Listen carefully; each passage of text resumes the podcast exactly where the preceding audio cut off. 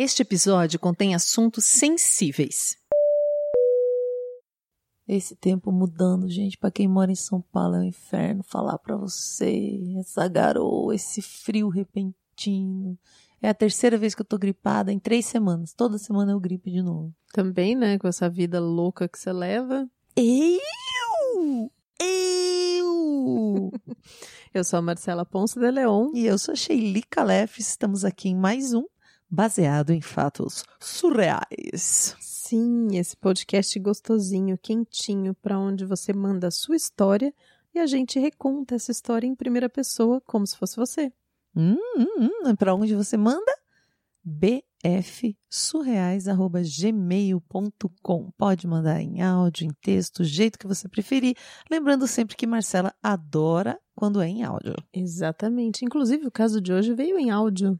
Oh. Meu coração está quentinho. Eba, vamos fazer jus a essa heroína. Vamos pro caso da semana? Baseado em fatos surreais. Histórias de mulheres como nós, compartilhadas com empatia, intimidade e leveza. Onde o assunto é a vida e o detalhe, o surreal. Essa é a segunda vez que eu conto essa história em voz alta. A primeira foi uns dias atrás para minha mãe. Ela ficou muito brava quando eu contei para ela. Vocês vão entender por quê. No ano passado eu fiz 18 anos e fui muito ansiosa fazer aula de direção para tirar minha carta de motorista, sabe? Opa, como não sei? Todo mundo fica ansioso, né? Sim, sim. Eu tava muito empolgada, assim, vou aprender a dirigir, vou ganhar meu carro, vou, enfim, arrasar pela cidade. e eu escolhi fazer esse processo todo numa autoescola perto do meu trabalho, sabe? Trabalho de dia, faço faculdade à noite. E aí eu queria um lugar que fosse fácil, que eu pudesse ou de manhã antes de entrar no trabalho, ou no horário do almoço, ou um pouquinho antes da faculdade, sabe? Ir fazendo as aulas e etc, etc. Fiz todo o processo, né? A, a prova teórica, é, os exames médicos, todas essas coisas que você tem que fazer, e aí chegaram as aulas práticas e foi aí que começou o problema. Hum. Eu peguei um instrutor que ele devia ter, o quê? Uns 30 anos. Que logo na primeira aula, né, foi conversando comigo e contando, né, que ele era casado, que ele tinha filho, enfim, tentando estabelecer ali uma conexão comigo. Às vezes tentando te deixar até mais tranquila, né? Porque eu não sei você, mas eu a primeira vez que entrei no carro que eu tinha que dirigir aquilo, eu tava tremendo inteira. Eu tava é, nervosa, mas era um nervoso de ansiedade. Eu tava muito empolgada, sabe? Muito empolgada. Ei, que beleza. Então não era uma coisa que eu tava nervosa com medo, uhum, entendeu? Tipo, eu queria uhum. aprender, assim, logo aquilo. E, e apesar de eu ser muito tímida e às vezes não transparecer isso nesses momentos, eu tava muito feliz com essa situação. Então, para mim, era uma alegria muito grande, assim. Então, a gente conversou um pouco e tudo bem. Foi na segunda aula que as coisas começaram a ficar um pouco mais estranhas. Nós íamos fazer a aula num lugar um pouco mais afastado da autoescola, assim, porque você sempre escolhe uma rua mais tranquila, que dê pra você ficar dando a volta no quarteirão, claro. fazendo baliza, né? Você não sai logo já numa avenida movimentada, né? E aí esse cara vira para mim e me, e me pergunta assim, na maior tranquilidade: Os caras do trabalho não dão em cima de você? Oi? Você olha pra ele e fala: Oi? É, você é bem bonita, sabe? E se o instrutor der em cima de você? Nossa, que cara de pau. Nessa hora, eu fiquei. Eu fiquei muito tensa, assim, sabe? Muito tensa. Porque eu falei, gente, o que, que vem daí, né? Claro. Tá no meio do nada, com um cara Sozinha ali. Sozinha com o cara. Não enfim. sabe, tipo, engatar o carro pra sair. Né? Era a minha segunda aula. Uhum. Literalmente a minha segunda aula. Aí ele continua. Você namora? Eu respondi educadamente, sim, namoro. Pra ver se o cara se tocava, né? E de repente uhum. dava um. E você nunca traiu seu namorado? Opa! Falei, não, nunca traí meu namorado. Ele falou, duvido, duvido. Que insistência. E continua. E você acha que ele nunca te traiu? Disse que não. E ele continuou. Eu já traí a minha esposa várias vezes. Tava ali nessa situação tensa, escutando esse cara falando essas coisas muito loucas para mim, né? Enfim, quieta, sem saber muito o que fazer. E ele fala: É, porque eu saio com os meus amigos, eu pego outras mulheres. É normal, isso acontece. É normal com o homem acontecer isso. Uhum. Falei, bom, e você acha que ela nunca te traiu? Ele falou, não, ela nunca me traiu. Porque em casa quem manda sou eu. Uia, esse tem que se ter a confiança desse homem, hein? É. Bom, aquela aula acabou, segui. Achei aquilo tudo muito estranho, muito esquisito. Não me senti muito confortável, mas o assunto acabou, a aula encerrou e eu fui pra faculdade. E lá pela quarta aula, Sempre com o mesmo instrutor? Sempre com o mesmo instrutor, porque normalmente você fecha um pacote de aulas e é o mesmo instrutor que te acompanha nesse pacote de aulas, né? Uhum. E, e aí lá pela quarta aula foi um dia que eu acabei indo com a roupa que eu ia direto pra faculdade, porque eu trabalho de uniforme na minha empresa. Então nas primeiras aulas eu ia de uniforme. Nessa quarta aula eu acabei não indo. E aí ele me viu de calça jeans, camiseta, como se eu fosse pra faculdade já, né? E aí ele começou a me elogiar. Ele me chamou de gostosa. Assim, tipo? Nossa, você tá muito gata hoje, hein? Tá gostosa. Gente, eu não tal. consigo saber se isso é falta de noção ou se isso é perversidade mesmo, né? Imagina no, no teu ambiente profissional você ficar lidando assim com o cliente. Exatamente. Assim, é a segunda vez que eu tô contando isso em voz alta, né? Eu Uhum. contando, eu consigo sentir o absurdo de tudo isso, mas na hora eu tinha medo, achava que tinha alguma coisa estranha, Uhum. Mas eu não tinha essa noção tão surreal quanto é agora, sabe? Quando eu olho essa situação passado esse tempo. Na hora, eu virei pra ele e falei assim: "Cara, não é apropriado você falar isso comigo", quase como se eu estivesse ensinando ele, né? Sim. Você não pode falar comigo desse jeito, assim. Não, não tá certo. E ele deu risada, né? Como se fosse uma brincadeira, tá tudo certo. E falou: ah, é uma brincadeira, né? Não se preocupa, não sei o quê, enfim. Bom, a gente continuou ali na aula. E ele começou a trocar umas mensagens com um amigo pro WhatsApp.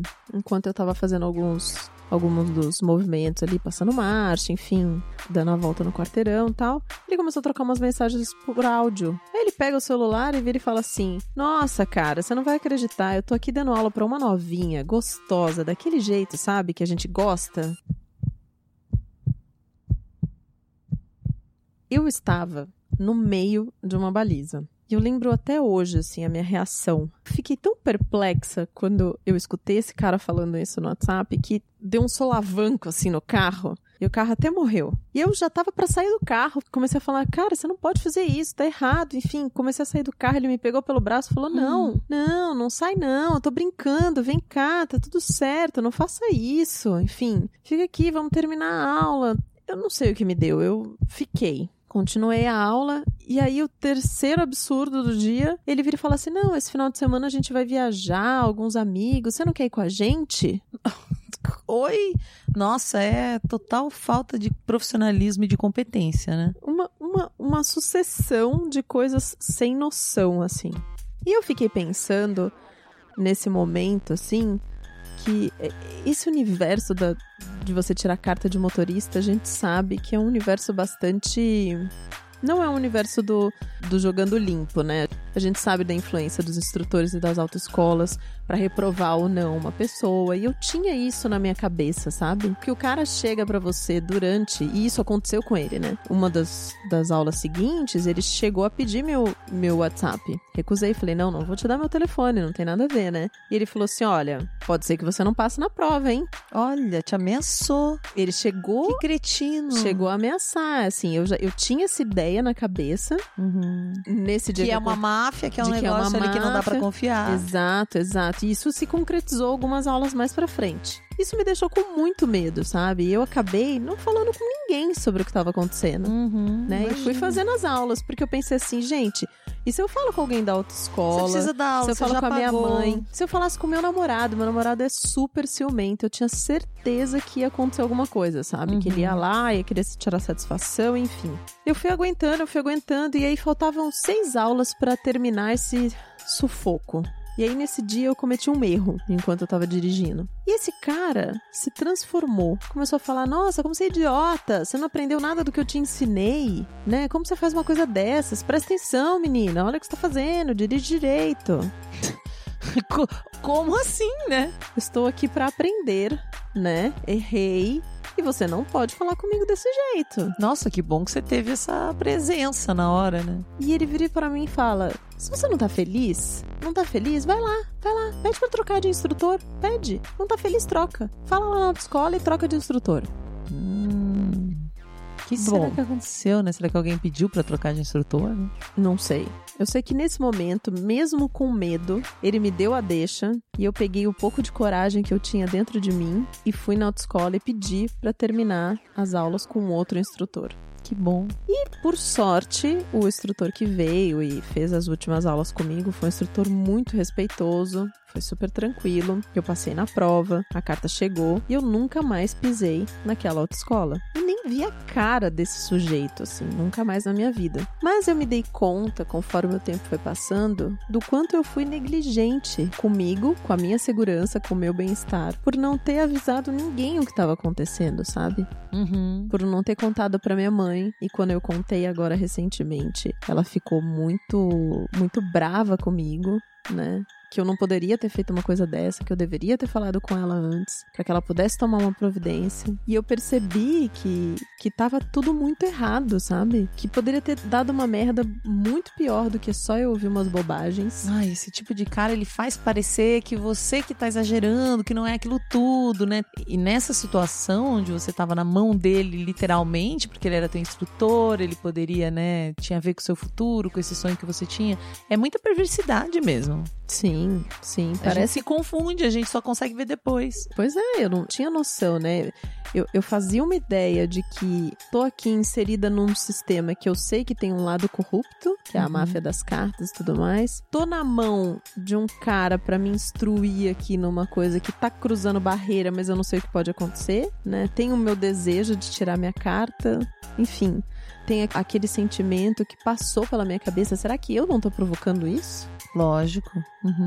Porque todo mundo nos treina pra pensar isso, né? Pra achar que a culpa é da gente. E até hoje, até hoje eu não falei com meu namorado. Não tive coragem de contar isso pra ele. Mas hoje eu sei, e eu tenho certeza, que eu deveria ter gritado, ter feito um escândalo, sabe? Deveria ter colocado isso pra fora e ter evidenciado essa atitude extremamente abusiva desse cara comigo, desse instrutor. Mas eu tive medo.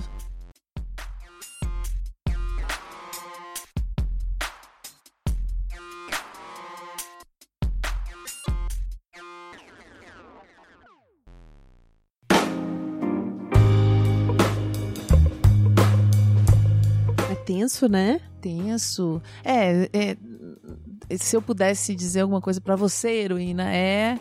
Você não tinha que nada, né? A gente fica com essa impressão, eu devia ter feito isso, devia ter feito aquilo. Não deve nada, porque a gente não tem que estar preparada pra ser tratada dessa forma, totalmente Exatamente. desrespeitosa. A gente não tem que nada. A gente tem que fazer o que a gente acha que dá conta na hora pra nos proteger. E às vezes ficar em silêncio vai ser sua proteção naquela hora e tá tudo Uhum, certo. É ele que tá uhum. errado. É, mas é impressionante como eu imagino a situação dela. Às vezes a gente tá vivendo isso, mas sabe que se falar alguma coisa, é, vai ser julgada ou nada vai acontecer, né? Uhum. E, e Uhum. provavelmente ela se sentiu mais segura depois que pediu e viu que nada. Eu não sei se ela contou ou não o motivo na autoescola, mas viu que trocaram e que e tudo bem. É, e aí se sente mais segura, né? Eu, nossa, tantas situações. Uma vez eu tava no meio do trabalho, imagina, eu sou diretora artística de evento grande. Uma equipe geralmente masculina, né? De vídeo, de som, de áudio. Eu tava um dia numa equipe muito grande, atendendo uma empresa muito grande que eu atendo há bastante tempo através de uma agência. E um dos palestrantes foi lá, ensaiou tudo que precisava, e no final eu perguntei se tinha alguma música que ele gostava para que eu soltasse essa música, né? Que eu pedisse pro DJ a hora que ele subisse no palco. Eu gosto de soltar uma música que a pessoa acha boa, que se sente confortável. Ele olhou pra mim na frente de toda a minha equipe e falou: Abre suas pernas pra mim, baby. Que é do Velhas Virgens. É o nome de uma música, mas ele tava sendo completamente, né? Gente, eu fiquei com uma cara. Toda a minha equipe, devia ter, sei lá, uns 15 caras ali na minha equipe, olhou pra mim assim, uma situação totalmente constrangedora. Falei, eu acho que essa o seu chefe não vai gostar. Nossa, você saiu muito bem.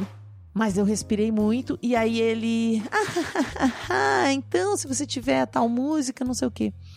Mas eu fiquei depois observando esse cara, sabe? Como ele ficava perto das mulheres, porque são dias de evento, convenções são muitos Hum. dias, sabe? Ele é o cara legal, ele é o cara bacana que se aproxima. Então esses caras têm estratégias, sabe? Não é todo cara que é escroto. Esse tipo de, de cara que busca essa situação constrangedora, que humilha, que constrange mesmo, Te que, coloca que manipula. né? Né? Foi totalmente deselegante, né? Eu ali não podia não dar uma resposta. Mas é uma situação complexa, porque veja, é um cliente muito grande. Eu sou terceirizada da agência que está atendendo o cliente. É uma situação. Eu passei por uma situação muito parecida, assim, profissional também, no mesmo contexto. Eu fui fazer um teste com o usuário no local de trabalho dele. Um teste, tipo, alguém que usa de um aplicativo, uma coisa assim. Isso, fala isso. usuário, a pessoa que não sabe o que é um Não, teste de usuário então vai pensar então- o quê, Marcela? usuário do quê, né? É, um teste de usuário de um aplicativo. E aí eu fui até o local de trabalho dele e nesse processo eu tenho que deixar o computador aberto gravando todo o procedimento ali que eu tô fazendo. E aí eu cheguei, liguei o computador, fiz todo o procedimento. E aí quando a gente terminou, eu desliguei a gravação e aí tava entregando para ele a autorização de a autorização de uso de imagem. E aí ele pega e tá preenchendo e eu tô de pé guardando as coisas assim. Era um cara, sei lá, uns 20, 30 anos mais velho do que eu, assim. Aí ele olha para mim e fala: "Você é muito bonita, né?" E eu não tava esperando aquilo, vindo de lugar nenhum, assim, lugar Uhum. nenhum, Totalmente fora de contexto. totalmente fora de contexto. Aí eu olhei pra ele, ele falou: "É, porque agora que desligou o vídeo, eu posso falar. Olha que cretino. Agora eu posso falar o que eu quiser, né?" E eu tava numa sala sozinha com ele, nesse lugar de trabalho. E não era um espaço de trabalho uma- com várias pessoas, Sim, sabe? ele é tipo cliente do seu cliente, né? Eu não falei nada. Eu, Uhum. fiquei, eu fiquei tão sem reação. Assim, eu não tava esperando aquilo acontecer de jeito nenhum. De jeito nenhum. Em nenhum lugar, nenhuma dimensão imaginável na minha cabeça eu, eu, eu conseguiria prever que aquilo poderia acontecer, sabe? Uhum. que eu terminei de guardar minhas coisas e simplesmente fui embora. Mas assim, aos prantos. Na hora que eu saí na porta do lugar, eu comecei a chorar e me sentindo mal e falando, gente, o que, que você faz numa hora dessa, né? Porque eu tô numa situação de trabalho, num lugar desse. É, Eu vou chegar pro cara e falar, não, você não pode falar isso de jeito nenhum comigo e com ninguém. Não sei, ele é cliente, sabe? É um E- negócio. E cliente da empresa, Putz. você tá representando. Nossa, que situação. É, é, É, uma complexo. merda. É, uma É complexo, merda. mas é muito mais complexo porque nossa sociedade permite assédio, permite. Seria muito complexo, você sabe que seria complexo você explicar que focinho de porco na tomada depois, porque o cara ia logicamente se defender, né? Porque ele já sabe que estava errado, afinal ele esperou parar o vídeo, né? Uhum. Ah, e a frase Uhum. também, você é muito bonita, as pessoas diriam, nossa, mas foi É, só um elogio. Só que você tava lá, você viu o olho do cara em cima de você, o tom que ele Sim, deu pra sim. frase, o fato de estarem E sozinhos. ele, fa- e ele falou assim, não- ele, ele não falou só você é muito bonita, ele falou assim, você é muito bonita, né? Eu fico até sem graça aqui pra poder escrever, porque ele tava preenchendo Uhum. o papel que eu dei pra ele, sabe? Ai, que E, escroto. e assim, uma coisa que eu, eu saí de lá me sentindo tão. agora, falando com você sobre isso, me dá. Chega a dar um enjoo, sabe? Um- uma náusea. de- é nojo, nojo mesmo da situação, assim. É uma situação horrível. Muito obrigada, heroína, por ter compartilhado e ter sido a segunda vez que você colocou essa história pra fora. Eu espero que isso tenha ajudado você nesse seu processo de passar por essa história.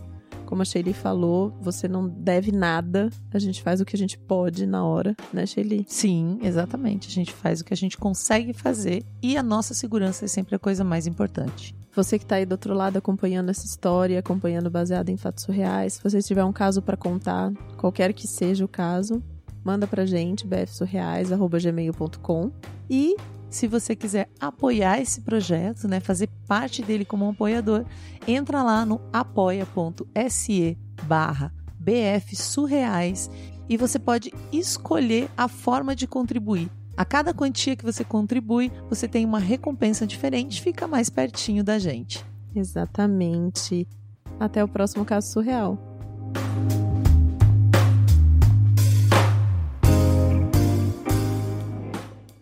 Acompanhe Mulheres Podcasters.